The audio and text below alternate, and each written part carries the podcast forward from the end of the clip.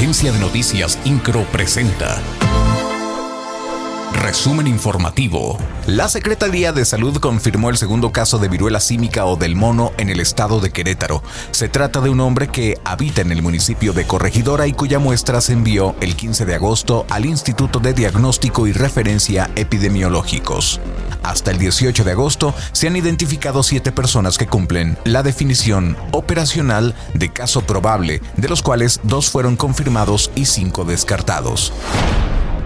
La lista de útiles escolares tiene un costo promedio de 1.300 pesos, un 44.4% más que el 2019, último año en que hubo clases regulares antes de la pandemia de COVID-19. Fabián Camacho Arredondo, presidente de la Cámara Nacional de Comercio Canaco en Querétaro, informó que el inicio del ciclo escolar ha ayudado a crecer las ventas en el sector papelero hasta en un 15%.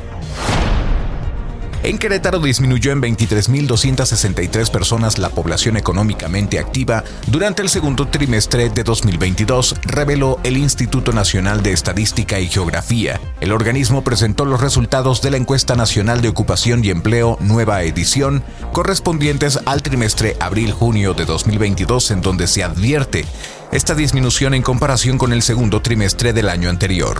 A nivel estatal, la tasa de desocupación pasó del 5.8% al 4.3%. La secretaria de Gobierno, Guadalupe Murguía Gutiérrez, sostuvo un encuentro con los integrantes de la Cámara Nacional de Comercio, Servicios y Turismo de Querétaro, Canaco, con quienes compartió que el fortalecimiento y el crecimiento económico deben ir de la mano de la gobernanza.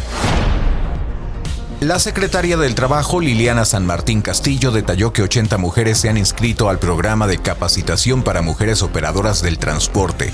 Destacó que este programa tiene por objetivo otorgar capacitación a aquellas mujeres que quieran laborar como conductoras de unidades del transporte público Crobús o del transporte privado para empresas. Mencionó que cuando se llegue a las primeras 100 registradas, se arrancará con la capacitación de dos meses, la cual consiste en formación humana, contenidos de tecnología vehicular y mecánica básica, seguridad vial, así como temas de seguridad y transporte público con la finalidad de seguir sumando esfuerzos por la movilidad integral, desincentivar el uso de vehículos particulares y abonar en la protección al medio ambiente. El presidente municipal de Querétaro, Luis Nava, presentó la aplicación Vamos Juntos, con la que las y los queretanos podrán compartir su traslado desde un origen y hacia un destino común o cercano entre todos. INCRO, Agencia de Noticias.